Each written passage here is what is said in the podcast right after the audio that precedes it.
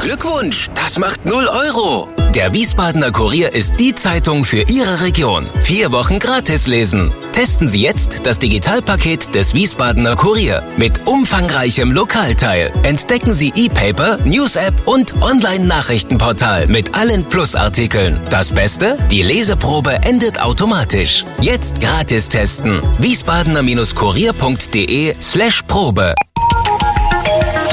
Wir sind VRM. Schröder trifft. Warum machen Sie, was Sie machen? Stefan Schröder, VRM-Chefredakteur, trifft in diesem Interview-Podcast spannende Gesprächspartner, die einen besonderen Lebenslauf, etwas Besonderes geschafft oder geschaffen haben.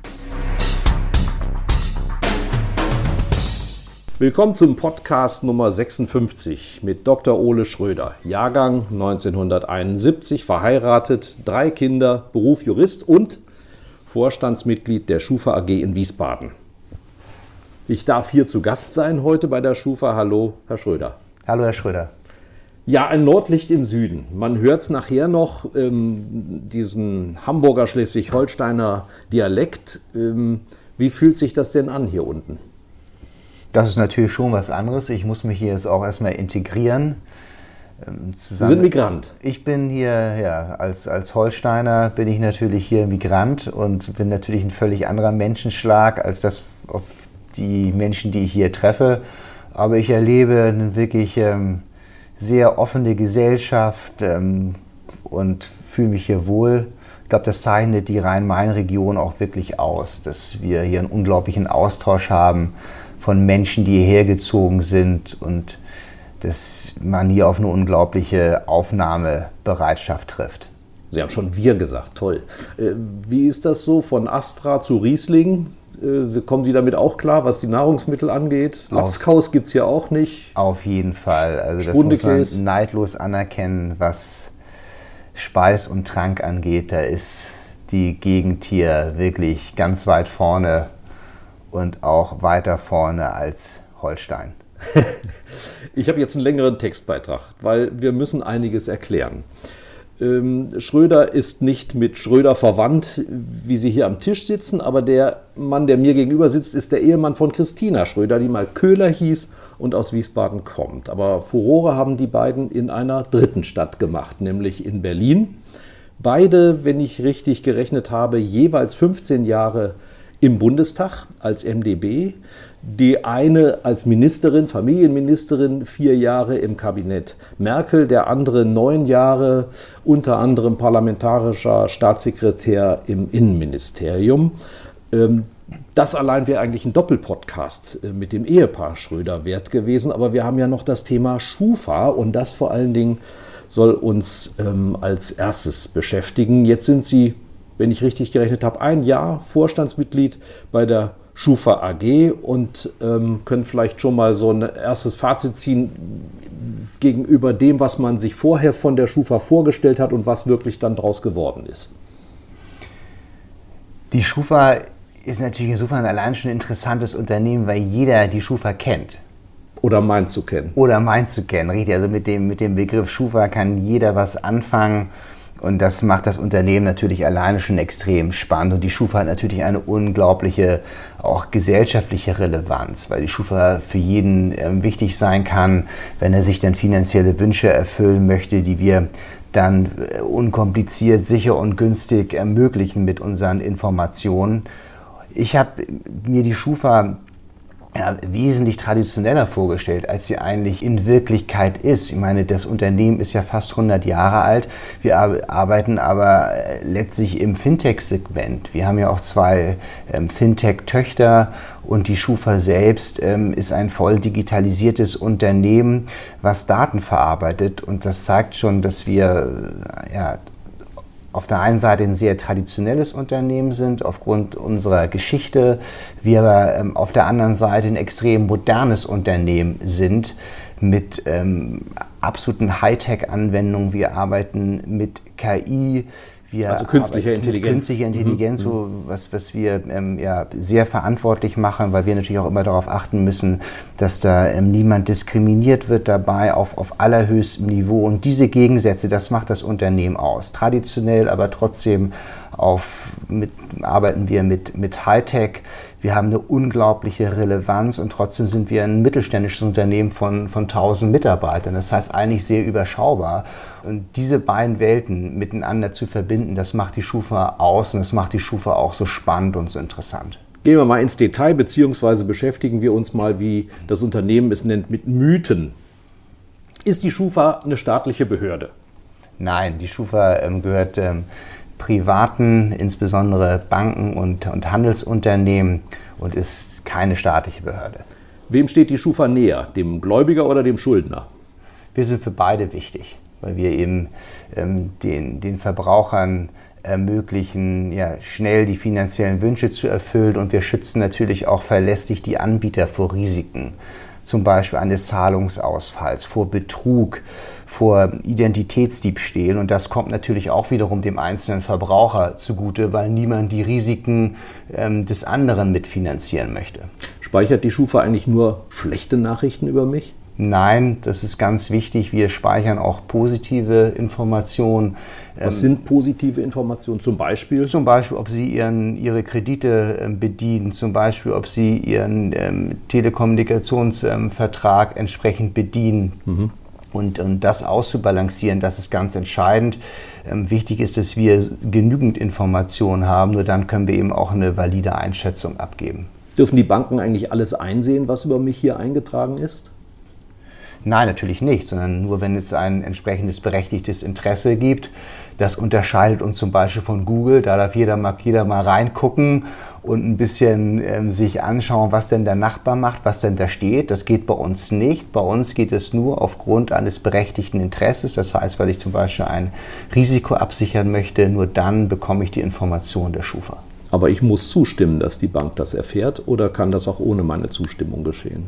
Das läuft ähm, nach der neuen Datenschutzgrundverordnung sehr streng reglementiert und von den Datenschutzaufsichten überprüft ab. Nur wenn es ein berechtigtes Interesse gibt, dürfen die Informationen herausgegeben werden und auch an die Schufa übermittelt werden. Aber natürlich wird der Verbraucher darüber informiert, welche Informationen an die Schufa gemeldet werden. Wenn die Schufa jetzt ein privates Unternehmen ist, warum darf sie dann trotzdem so viele Daten sammeln? Sie haben gesagt, es gibt auch andere großartige Beispiele, Google genannt. Ähm, das ist noch nicht mal unbedingt alles erlaubt, aber Sie dürfen das. Und warum? Ja, weil wir eine gesellschaftliche Relevanz haben, weil das wichtig ist ähm, für die Verbraucher, dass diese Informationen weitergegeben werden. Ansonsten könnten überhaupt gar keine Kredite vergeben werden, weil eben niemand die, die Risiken ähm, finanzieren möchte von Leuten, die einfach mal ihre, ihre Schulden nicht bezahlen. Das ist das berechtigteste Interesse und deshalb ähm, haben wir das Recht, diese Daten auch zusammenzuführen. Also es ist praktisch eine privatisierte Aufgabe, die aber eine öffentliche Aufgabe eigentlich ist. Ja, natürlich haben wir eine, eine, eine öffentliche Relevanz, auch eine, eine, volkswirtschaftliche Relevanz, gerade in Zeiten von Corona, hm. wo die Menschen sich noch weniger begegnen und ähm, auf Information einfach angewiesen sind. Ohne Information ähm, können sie keine Geschäfte machen, erst recht nicht im Internet und deshalb muss es eine neutrale Instanz geben, die diese Information auch zur Verfügung stellt und das ist natürlich vor allen Dingen auch im Interesse des Verbrauchers. Genau, wie, wie hilft mir das konkret als Verbraucher? Als Verbraucher hilft, hilft Ihnen das deshalb, weil Sie natürlich nur durch die Schufa sicher und günstig Ihre finanziellen Wünsche erfüllen können und Sie vor allen Dingen nicht ähm, die ähm, Ausfallrisiken von ähm, ja, schlechten Schuldnern mitfinanzieren müssen. Nicht? Mhm. Ansonsten wäre eben alles teurer. Jetzt wird auf ihr Risiko geguckt, was sie haben mit ihren, mit ihren Bonitätswerten und das führt natürlich dazu, dass Kredite dadurch günstiger werden. Sie bieten ja den Geschäftskunden auch an, Prognosen zu stellen. Ja? Wie sicher ist überhaupt ein äh, Kreditgeschäft? Wie, wie sicher ist denn diese Prognose? Messen Sie das auch? Wie die ist sehr sicher, diese, diese Prognose, weil wir eben über die entsprechenden Informationen verfügen und das, was wir an sogenannten Score-Werten, das heißt an Prognosen rausgeben, das ist ähm, mathematisch, wissenschaftlich validiert und auch von, den, von der ähm, Datenschutzaufsicht abgenommen. Das ist ein ganz, ganz, ganz, ganz wichtiges Prinzip, dass unsere Informationen richtig sein müssen und auch entsprechend überprüft sein müssen. Wie äh, zahlungstreu ist der Deutsche eigentlich? Extrem zahlungstreu. Ja? Also das ist wirklich. Also 110 Prozent oder was? Ja, nicht, nicht ganz. Also nur über 10 Prozent ähm, der Verbraucher ähm, gibt es negative hm. Informationen. Und das Interessante ist, dass auch in der Corona-Krise sich daran bisher jedenfalls überhaupt nichts verändert hat. Da kommen wir gleich noch drauf, da hatten Sie ja schon angedeutet, aber mir ist noch im Ohr der große Social Business Philosoph Muhammad Yunus arbeitet mit seiner Armenbank fast ausschließlich mit Frauen zusammen, weil er sagt, die Rückzahldisziplin ist enorm viel höher in den Ländern, in denen er operiert, Bangladesch etc., als bei den Männern. Kann man das bei Ihnen auch so behaupten? Nein, wir unterscheiden nicht zwischen Frauen und Männern. Wir, wir diskriminieren niemanden. ähm, das spielt bei uns keine Rolle, ob jemand Frau oder Mann ist. Also könnten Sie, Sie könnten das aber erheben. Ja, also das, das könnten wir sicherlich erheben, aber nach, nach meinem Kenntnisstand gibt es auch keine großen Unterschiede. Mhm. So, jetzt Corona. Was wir hören ist, da kommt eine riesen Pleitewelle auf uns zu, ähm, wenn man überhaupt erst mal durch den Nebel wieder durchschauen kann. Ähm, sowohl bei Geschäftskunden, aber man könnte vermuten, Privatinsolvenzen auch. Wie, wie sind da Ihre Erkenntnisse? Sie haben ja einen ganz guten Markteinblick. Absolut. Also wir verfügen natürlich über die Information, wie sich die Zahlungsausfälle entwickeln. Das ist erstaunlich stabil. Also alle, allen Cassandra-Rufen zum ja. Trotz ähm, haben wir überhaupt keinen, keine höheren Zahlungsausfälle. Mhm. Wir, eben, wir haben interessanterweise ja, was heißt interessanterweise, eigentlich selbst, selbstverständlicherweise haben wir ähm, einen Boom im Bereich des E-Commerce. Mhm. Alles, was also im Internet abgewickelt wird, haben wir einen riesigen Boom. Ähm, auch die, die, die Situation der Unternehmen ist ähm, im Großen und Ganzen stabil, aber wir haben natürlich die Unternehmen, die wirklich auf der Corona-Intensivstation liegen. Und das sind die, ähm, ja, das ist der stationäre Einzelhandel, mhm. das sind ähm, diejenigen, die im Veranstaltungssegment unterwegs sind. Das heißt, alle diejenigen, die ähm, unter dem Lockdown leiden. Gastronomie, Tourismus. Gastronomie, mhm. Tourismus, ähm, die, die liegen wirklich auf der Intensivstation, denen geht so schlecht wie die zuvor. Ja. Und für die sind natürlich die staatlichen Hilfen extrem wichtig.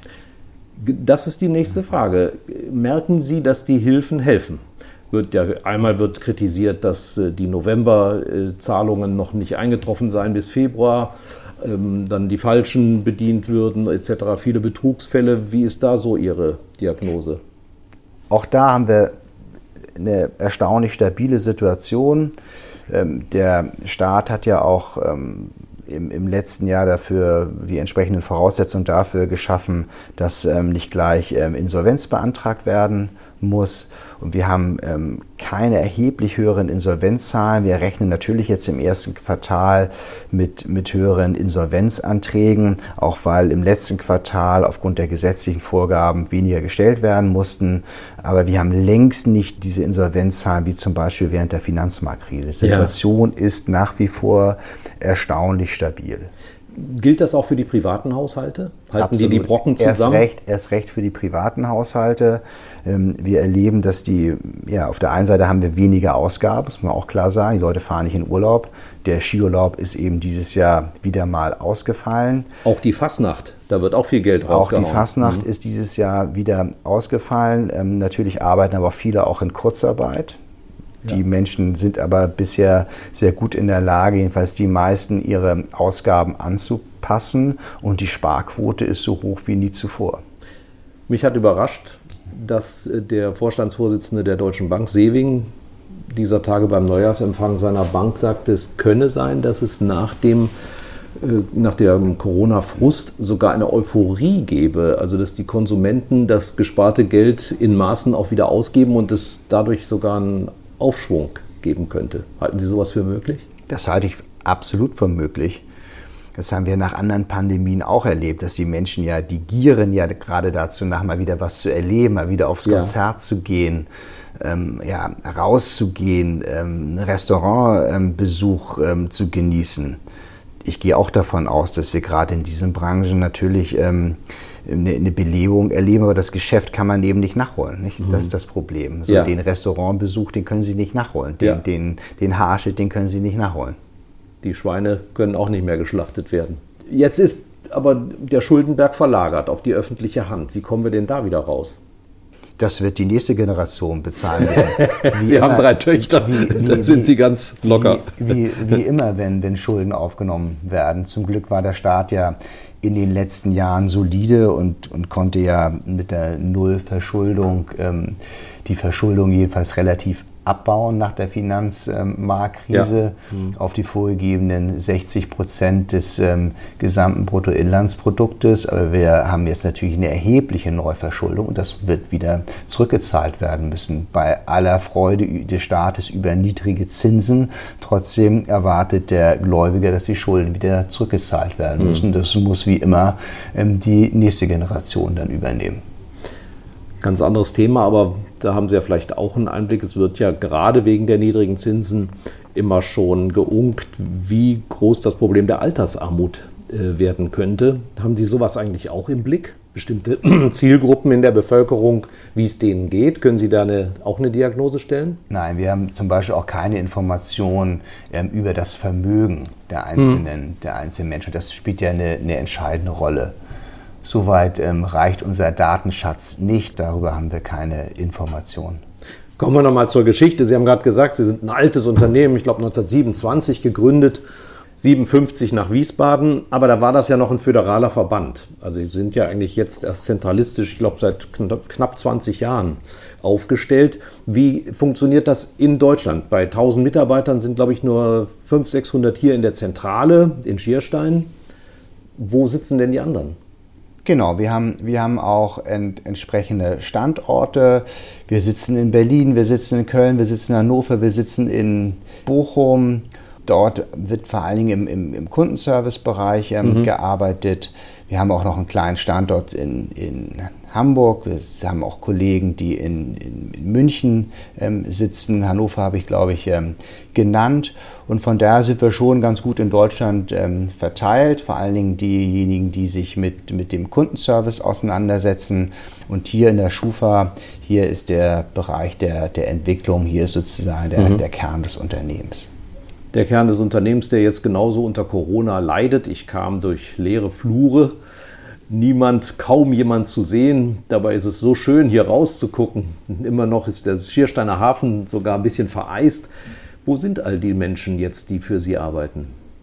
Die sitzen im Homeoffice. Wir mhm. sind immer hier im Unternehmen, sind wir vielleicht so 50 am Tag. Also unten in der Tiefgarage können Sie wirklich ähm, Hockey spielen oder Fußball spielen. Ja, Rollschuh laufen, ja. Da ist, da ist nichts los.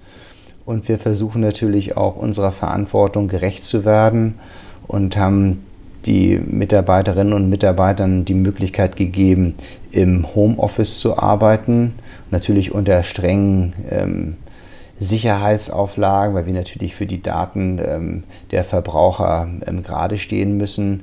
Das hat auch sehr, sehr gut funktioniert. Ähm, da ist unsere IT auch entsprechend gut aufgestellt. Stelle ich mir schwierig vor, am Küchentisch die Daten von der Schufa das zu verwalten? Geht, das geht natürlich nicht. Da sind natürlich die entsprechenden technischen und organisatorischen Maßnahmen Voraussetzung dafür, ja. dass dann auch von zu Hause aus gearbeitet werden darf. Jetzt mal unabhängig vom Homeoffice ist ja generell vermutlich eine der größten Sorgen, die Sie haben, dass sich ähm, Hacker hier ähm, reinbewegen und ihre Datenlager stürmen und missbrauchen. Natürlich, das ist der, der absolute Albtraum. Und da sind wir unserer Verantwortung natürlich bewusst. Und da tun wir alles dafür, damit die Daten sicher sind. Verraten Sie mal was? Wie machen Sie das? naja, wir führen natürlich ständig Tests durch. Wir arbeiten hier auf dem allerhöchsten Niveau, was möglich ist, um genau das zu verhindern. Gibt es auch Testhacker, dass die Leute ansetzen auf sich selber? Ja, selbstverständlich arbeiten ja. wir auch mit, mit, mit solchen Instrumenten. Letztendlich mit allem, was ähm, State of the Art ist, mhm. wird hier gearbeitet. Die Schufa selbst ist natürlich ständig im Feuer der öffentlichen Kritik. Stichwort Datenkrake.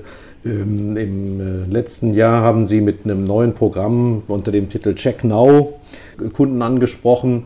So wie ich es verstanden habe, gab es die Möglichkeit, dass man dann von Seiten der Schufa eine komplette Einsicht in das Konto bekommt. Ist das so richtig? ja, ich bin wirklich, wirklich dankbar, dass ich das auch mal, auch mal richtig stellen darf.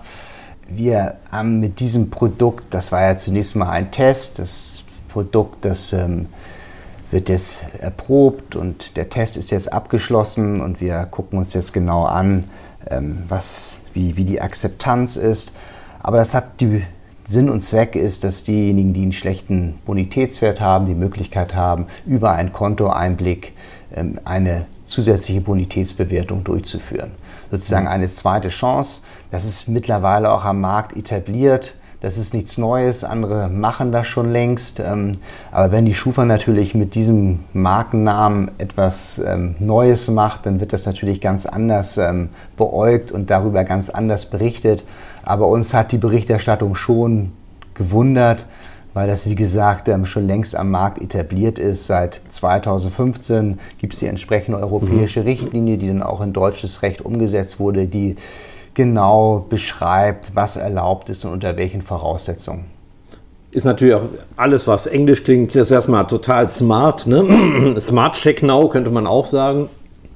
Das heißt, wenn ich immer mal wieder Probleme habe, meine Kredite komplett abzuzahlen oder womöglich mich überschulde, könnte ich mich gegenüber neuen Gläubigern äh, besser ausweisen, wenn ich zulasse, dass sie mein, meine gesamten Kontobewegungen überprüfen können. Das gilt nur, das ist, also diese, dieses Produkt gilt natürlich nur im Zusammenhang mit einem Vertragspartner. Ja. In dem Fall haben wir das mit ähm, O2 zusammen mal erprobt ob es also nicht die Akzeptanz gibt, wenn die Kunden einen schlechten Bonitätswert mhm. haben, ob die mhm. dann bereit sind, über einen Kontoeinblick eine zusätzliche Bonitätsbewertung durchzuführen. Wir werden natürlich ausschließlich im Auftrag des Kunden aktiv nur nach ausdrücklicher Einwilligung des Verbrauchers. Wir speichern keine sensiblen Kontoinformationen wie Gesundheitsdaten oder Zwecke, für die die Verbraucher ihr Geld ausgeben. So und wer das Angebot nicht nutzt, so die Idee,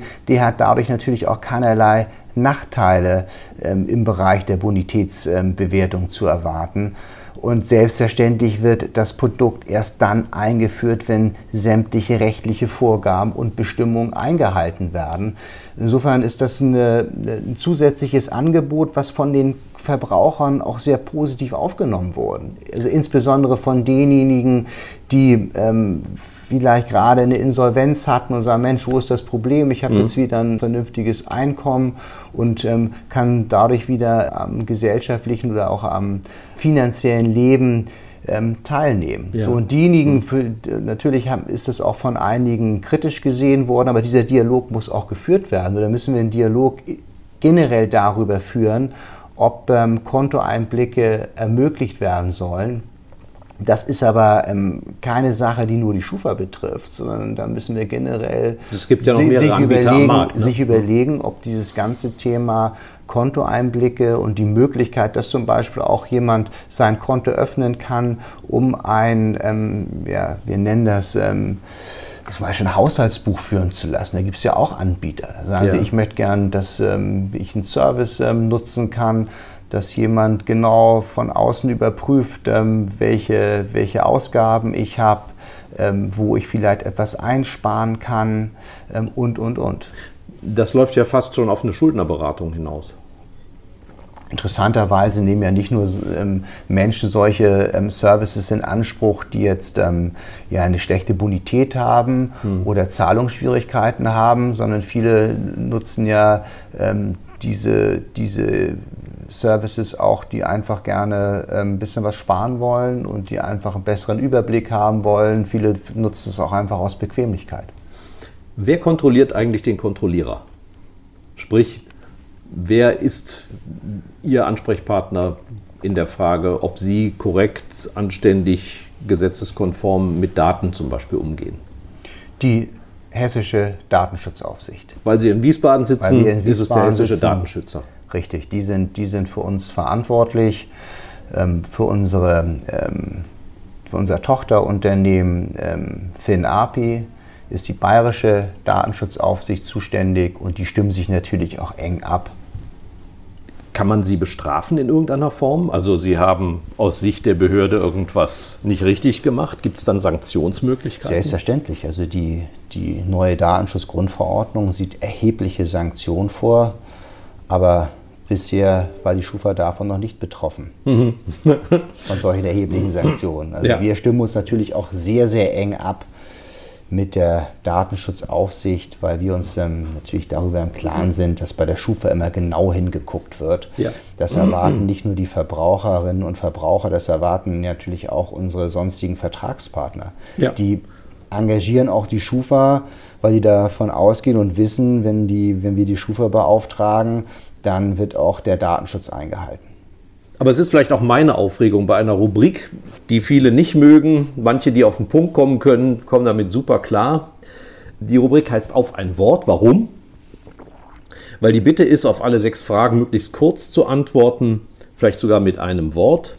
Sind Sie bereit, Herr Schröder? Gerne. Vor was haben Sie am meisten Angst? Krankheit meiner Kinder und meiner Frau. Was ist Ihnen eine Sünde wert? Also im Rheingau alles, was mit Essen und Trinken zu tun hat. Haben Sie da schon eine Vorliebe inzwischen eigentlich? Gehen Sie zu einem bestimmten Winzer schon hin? Ja, wichtig ist, die, die Auswahl ist ja so groß. Ja. Das ist ja Das schaffen Sie nicht. Fantastisch, das ist wirklich großartig. Jeder Mensch ist eitel. Woran erkennt man das bei Ole Schröder? Ich frage mich immer nach dem, nach dem Lauf, ich laufe gerne, insbesondere in der Natur, mache ich das jetzt aus Eitelkeit oder weil ich fit bleiben will? Und? Haben Sie schon eine Antwort gefunden? Ich glaube, es ist beides etwas. Aber die Frage, ob die Frisur sitzt, beschäftigt Sie dabei nicht. Nicht während des Laufens. Nee. Okay. Welcher Mensch ist Ihr Vorbild? Clarence Darrow, das ist ein ähm, Menschenrechtsanwalt ähm, in den USA, der um die letzte Jahrhundertwende gewirkt hat. Nicht, weil ich mich mit dem besonders beschäftigt habe, sondern weil ich als Jugendlicher ein Theaterstück über ihn gesehen habe, in den Kammerspielen, das heißt im Zweifel für den Angeklagten. Ähm, Hans-Joachim Kuhlenkampf eine Stunde Ach, diese Person Showmaster. Mhm. verkörpert. Ja. Und ab dem Moment wollte ich Anwalt werden, vor allem auch ein politischer Anwalt. Das Ja. war sozusagen ja, mein Erlebnis mit ähm, dieser Person. Geht nahtlos über in die nächste Frage. Wenn Sie nicht das geworden wären, was Sie heute sind, was hätten Sie dann gerne werden mögen? Ich bin jetzt genau da, wo ich sein will. Das, das passt richtig gut. Und Sie sind erst 50. Na gut, da kommen wir später noch drauf. Ihr größter Wunsch fürs Alter? Gesundheit. Wunderbar, vielen Dank. Das war extrem kurz, hervorragend. Ich habe da schon ganz andere Fälle erlebt. Zur Familie Schröder, das ist der zweite Teil unseres Gesprächs. Mal ganz indiskret gefragt, wie haben Sie eigentlich Ihre spätere Ehefrau kennengelernt? Bei der Arbeit, wie so viele. Ja, was war damals die Arbeit? Ja, wir saßen zusammen im Innenausschuss des Deutschen Bundestages. Und da ist es natürlich auch nicht immer besonders spannend und da guckt man nach links und rechts und da lernt man sich eben kennen, wie viele andere Menschen auch bei der Arbeit. Das stelle ich mir extrem spannend vor. Also das ist natürlich, ich meine, ich weiß nicht, wie so ein Innenausschuss abläuft. Ich durfte mal einen Abgeordneten begleiten als Praktikant. Das kann sich hinziehen, ne? so ein Ausschuss. Das, das zieht sich, da hat man also Zeit. Ja, Go- Gott sei Dank gab es da noch kein Homeoffice für Ausschüsse, sonst wäre nie was aus der Ehe geworden. Absolut, ja, das stimmt. Wie kriegt man das denn hin, ohne dass die anderen das mitbekommen, dass man dann ähm, über das Flirten hinaus vielleicht sich mal verabredet? Das ist spannend, das war auch spannend am Anfang, aber irgendwann haben wir uns dann ja auch geöffnet und geheiratet.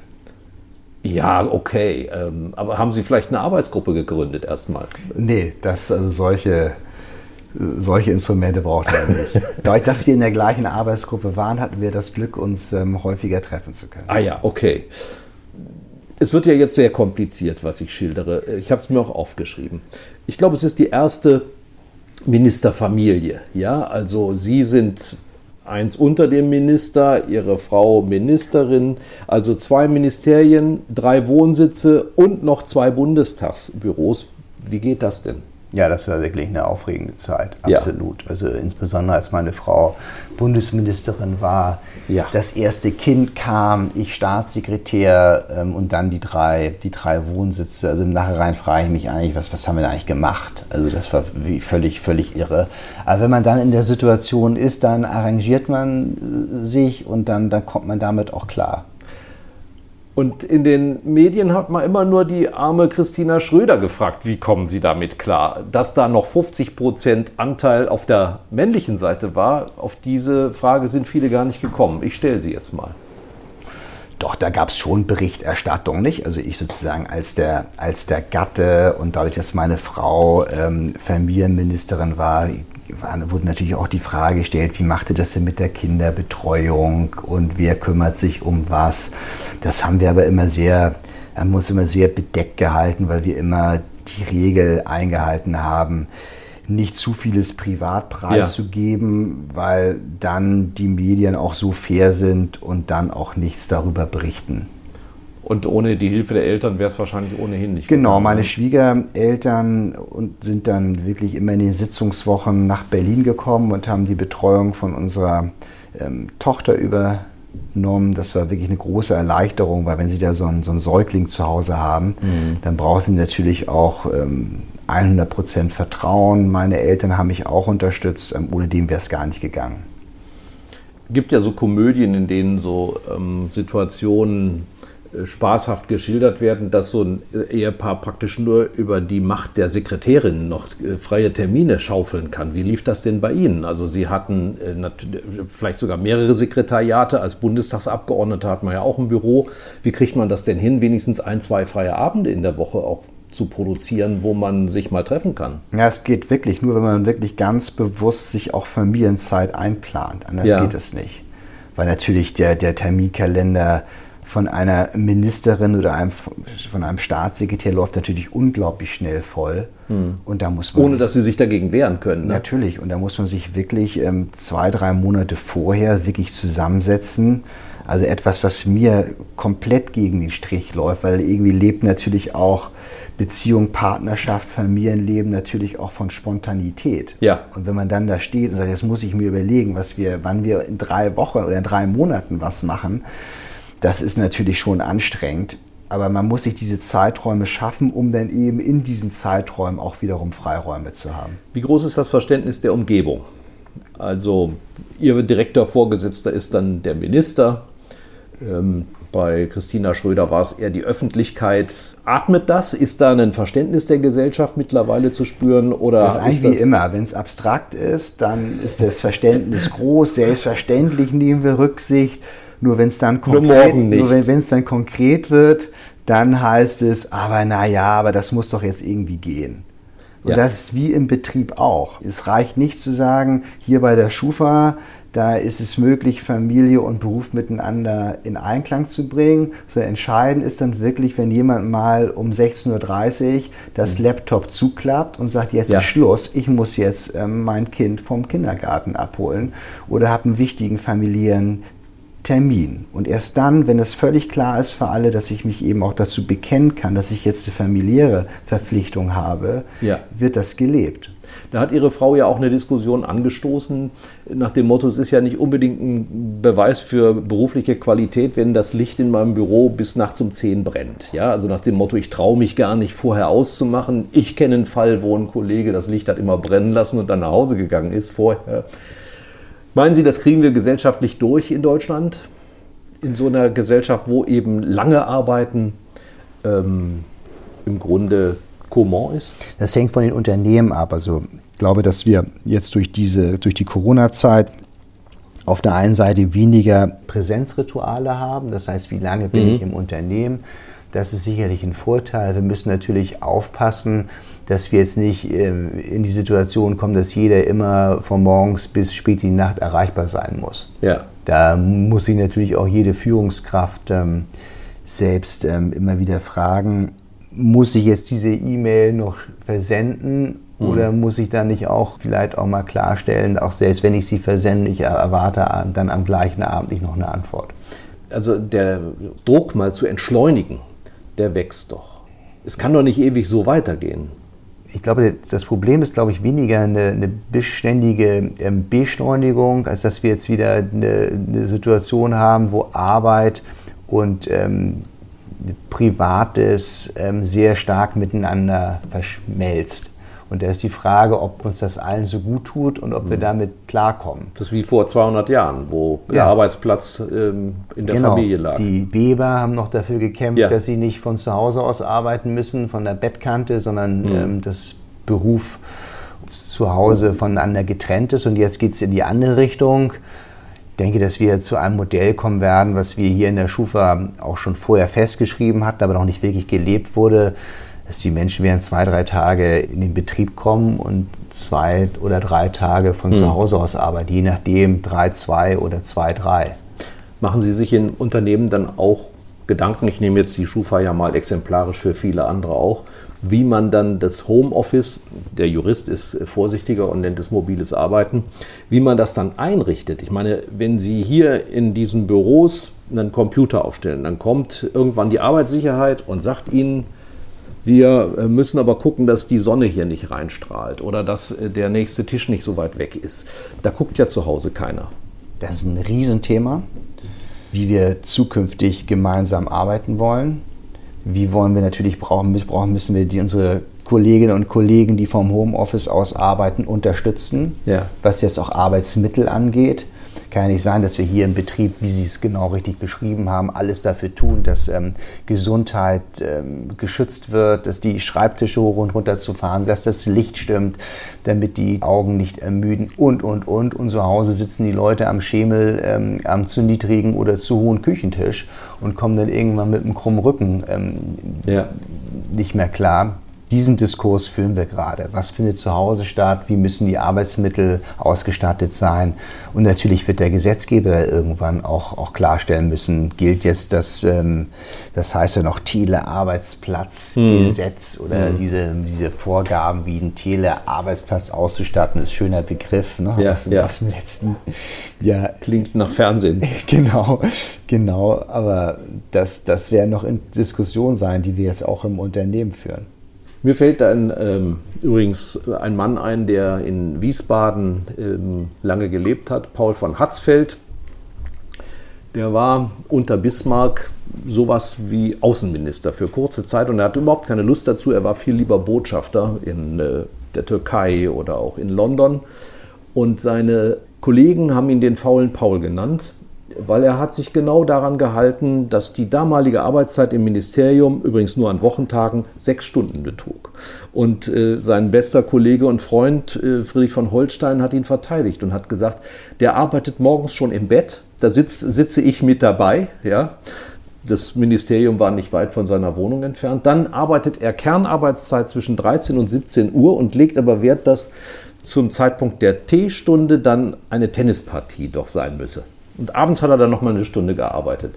Da das bei Ihnen in Berlin offenbar nicht so war, vermute ich, war das ein Grund, sich von der Politik zu verabschieden? Weil Sie nicht wie Paul von Hatzfeld arbeiten konnten? Das geht, glaube ich, heutzutage nirgendwo mehr. Es war im 19. Jahrhundert. Nicht, also wenn ich das, wir haben natürlich eine völlig andere Zeit, also auch die Notwendigkeit, schnell zu antworten durch die Digitalisierung, das ja. ist nicht mehr vergleichbar. Also ich glaube, dass wenn, wenn wir jemand aus dem, aus dem ja, aus der Zeit in die, in die jetzige Arbeitswelt äh, bringen würden, der wird überhaupt nicht, der hätte sofort einen, einen Burnout. Burnout. Und ja. umgekehrt, wenn man uns jetzt in die Arbeitswelt bringen würde, wir hätten wahrscheinlich sofort einen Bore-out. Damals hieß das Neurasthenie. Das klang irgendwie anspruchsvoller. Stimmt, Burnout, in, in ne? der Zeit der Industrialisierung haben die Menschen genau den Diskurs geführt. Ja den wir jetzt im Zeitalter der Digitalisierung führen, was das eigentlich für die Gesundheit der Menschen bedeutet, diese neuen Arbe oder neueren Arbeits Arbeitsmittel und, und, und, und Arbeitsumgebung. Völlig klar. Also die Politik hat natürlich nochmal ganz andere Herausforderungen, insbesondere was jetzt Präsenzrituale angeht, was Arbeiten am Wochenende angeht. Ähm, und das war, das ist schon eine besondere, auch familiäre Belastung, insbesondere wenn Sie das noch mit drei, mit drei Wohnsitzen ähm, verbinden müssen. Ja. Hamburg, ha Berlin, Wiesbaden. Kreis Pindelberg, ja. ähm, Berlin, Berlin, Wiesbaden. Das ist eine besondere Herausforderung. Wir haben uns einfach die Frage gestellt, ähm, wer, was wollen wir noch im Leben machen? Und, und, für mich war eigentlich immer wichtig, selbstbestimmt zu entscheiden, was mir wichtig ist und was nicht. Und nach 15 Jahren Politik war eigentlich klar, dass jetzt was Neues ähm, kommen muss. Für mich war Politik immer Mandat auf Zeit und das war wirklich eine rein private Entscheidung zu sein. Wenn wir nochmal was Neues machen wollen, mhm dann was nochmal was anderes mit dem Leben anstellen wollen, dann jetzt, obwohl das extrem spannend, extrem herausfordernd ähm, war und das war auch eine, eine, eine schöne Zeit, ähm, war uns klar, jetzt muss was Neues kommen und dann haben wir den, den Schritt auch umgesetzt. Das hat ja auch was mit Bedeutungsverlust zu tun. Ne? oder? Also wenn Sie, wenn Sie überlegen, wen Sie in Ihrem Amt alles getroffen haben und wann ein Anruf genügte, um irgendwas zu bekommen, für Ihre Frau vielleicht noch ein bisschen dramatischer. Fehlte Ihnen das? Also dieses in der Öffentlichkeit steht, fehlt mir überhaupt nicht. Hm. Das ist, ähm, ja, aber natürlich ist man, ist man nicht mehr so bedeutsam wie vorher, völlig klar. Und das ist auch ein Prozess. Jeder, jeder Change-Prozess, ähm, jede Veränderung, da muss man sich erstmal dran gewöhnen, völlig klar. Aber dadurch, dass wir den Schritt ganz bewusst gegangen sind, ähm, ist uns das auch nicht schwer gefallen. Bewusst heißt, Sie haben ab, ab einem gewissen Zeitpunkt damit begonnen, das zu planen.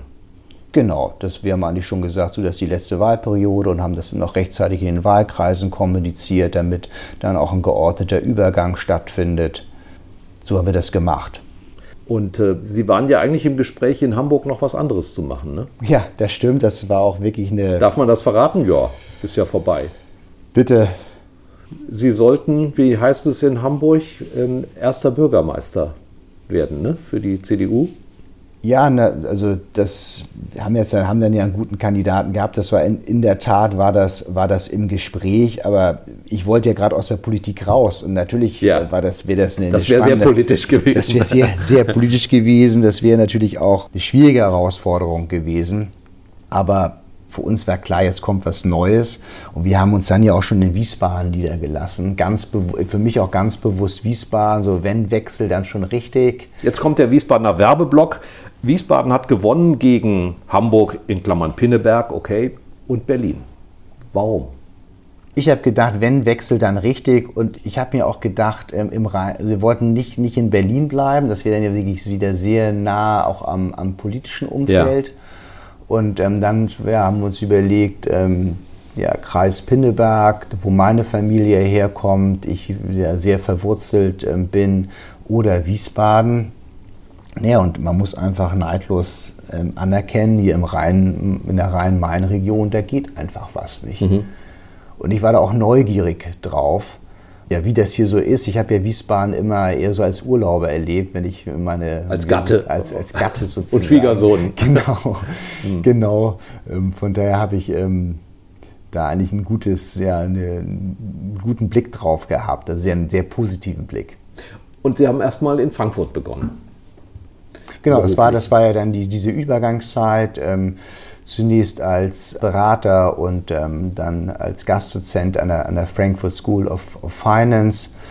Und ähm, dann hat sich ja hier die Möglichkeit ergeben, bei der Schufa anzufangen. Das ist natürlich ein Riesenzufall. Wiesbaden, dann noch ähm, bei, der, bei der Schufa.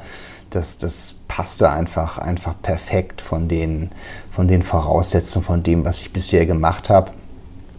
Und das ähm, ja, war, ein, war ein guter Schritt. Was ähm, reizte Sie an der Schufa? Das, was ich, was ich vorhin ja, deutlich gemacht habe. Die Themen natürlich, die, die ich beherrsche ähm, als Rechtsanwalt, der sich immer mit dem Thema, mit den Themen ähm, Datenverarbeitung, Recht an Daten beschäftigt habe.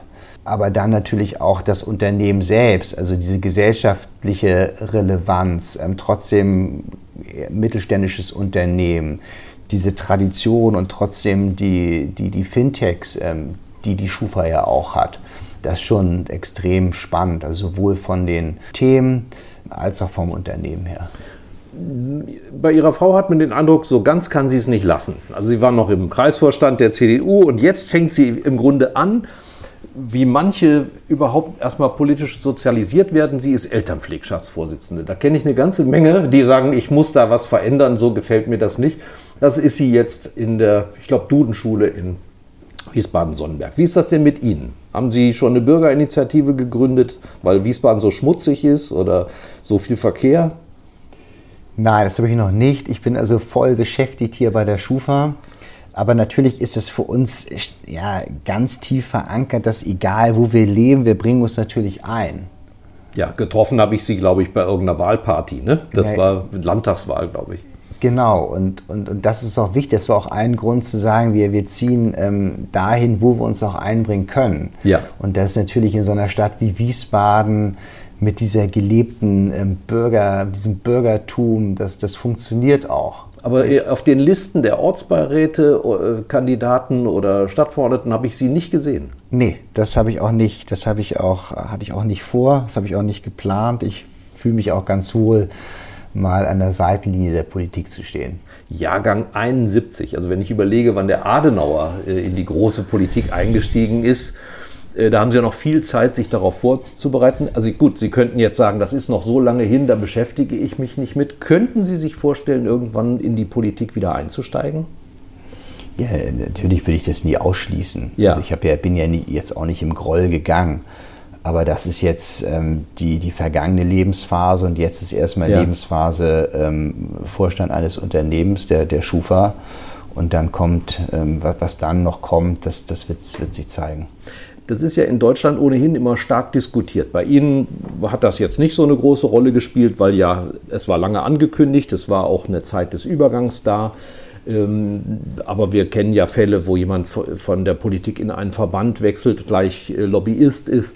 In den USA ist das ja kein Problem. Da ist gerade auch der mehrfache Wechsel äh, einfacher. Glauben Sie, dass das irgendwann bei uns auch keine Diskussion mehr sein wird? Weicht das schon auf? Weil man braucht ja auch Leute mit Sachverstand aus der Wirtschaft und umgekehrt. Ich erlebe eher das Gegenteil, dass also wir immer weniger Wechsel erleben. Ja. Und das natürlich ähm, ist wichtig, dass wir so ein Karenzzeitgesetz haben. Aber wir müssen auch aufpassen, welche Signale wir damit senden. Es kann ja nicht sein, dass sozusagen ja. geradezu als unerwünscht gilt, ähm, zu wechseln. Und wir brauchen gerade diesen Wechsel. Wir brauchen Menschen in der Politik, die Wirtschaft verstehen und wir brauchen auch Menschen in der Wirtschaft, die Politik verstehen. Es sind natürlich unterschiedliche, unterschiedliche Funktionalitäten. Es funktioniert völlig anders, aber trotzdem ist das Verständnis füreinander extrem wichtig für ja. die gesamte Gesellschaft. Sind wir ja nahtlos bei Friedrich Merz gelandet. ähm, haben Sie ähm, bestimmte Prioritäten, wer äh, jetzt Kanzlerkandidat werden sollte? Sie sind ja jetzt Privatmann, können ja jetzt sich frei von der Leber äußern oder gibt das Ärger im Familienrat? Nö, natürlich. Also ich bin meine äh, Armin Laschet, der ist jetzt ähm, Bundesvorsitzender, also der wird den ersten Zugriff haben. Ja. Der kann das auch ohne Zweifel. Ich meine, wenn man ähm, Ministerpräsident des größten Bundeslandes ist, und da wird man sehen, da wird er sich irgendwann mit ähm, Herrn Söder zusammensetzen und wird mhm. gucken, wer die besten Chancen hat. Glauben Sie, dass überhaupt jemals ein CSU-Vorsitzender oder Ministerpräsident eine Chance hat, in ganz Deutschland Kanzler zu werden? Ich meine, wir haben ja zwei Versuche erlebt, wo das nicht funktioniert hat. Absolut. Das wird der, mit Sicherheit, im, insbesondere in, im Norden, ist ein Bayer immer ja. schwer vermittelbar. Das spielt natürlich im, im, im, Süden keine Rolle. Ja, die, die Vergangenheit hat das in der Tat ähm, gezeigt, dass es nicht einfach ist. Allerletzte Frage, spielt Politik im Haushalt Schröder eine Rolle? Ja, natürlich, selbstverständlich. Das heißt, die Töchter werden jetzt schon, die haben auch schon Poster von Laschet im Zimmer, wie ihre Nee, Frau so weit, mal von Kohl. Nee, so weit ist es noch nicht. Aber mir ist zum Beispiel extrem wichtig gewesen, dass ich gesagt habe, auch wenn wir jetzt natürlich Wiesbadener Kurier digital lesen, am Abend vorher, super Service. 19.30 Uhr schon. Ja, genau, habe mich auch gefreut, dass sie das nach vorne verlegt haben. Habe ich gesagt, ich will, dass da einfach eine Zeitung liegt. Mhm, mh. Aus Papier? Kinder, als Papier, einfach, dass die Kinder sehen, da kann man reingucken, wenn, wenn die sich nur die Überschriften durchlesen. Das ist mir einfach wichtig, dass sie also erkennen, dass es notwendig ist, sich, sich darüber zu informieren, was im unmittelbaren Umfeld passiert. Ja, und meine älteste Tochter, die ist also auch zur Klassensprecherin gewählt worden. Nein. Da war ich natürlich Echt? stolz. Ja. Klasse. Ja. Ein, eineinhalb Jahr war sie Klassensprecherin. Mit ja. dieser Perspektive entlassen wir unsere Hörer. Vielen Dank, Dr. Danke. Ole Schröder. Danke. Das war die heutige Ausgabe von Schröder trifft, unserem Interview-Podcast mit Stefan Schröder, VRM-Chefredakteur. Ihr wollt noch mehr spannende Geschichten, Reportagen und News aus eurer Region? Dann probiert doch einfach mal unser Plus-Angebot aus. Einfach reinklicken unter vrm-abo.de slash podcast. Ein Angebot der VRM.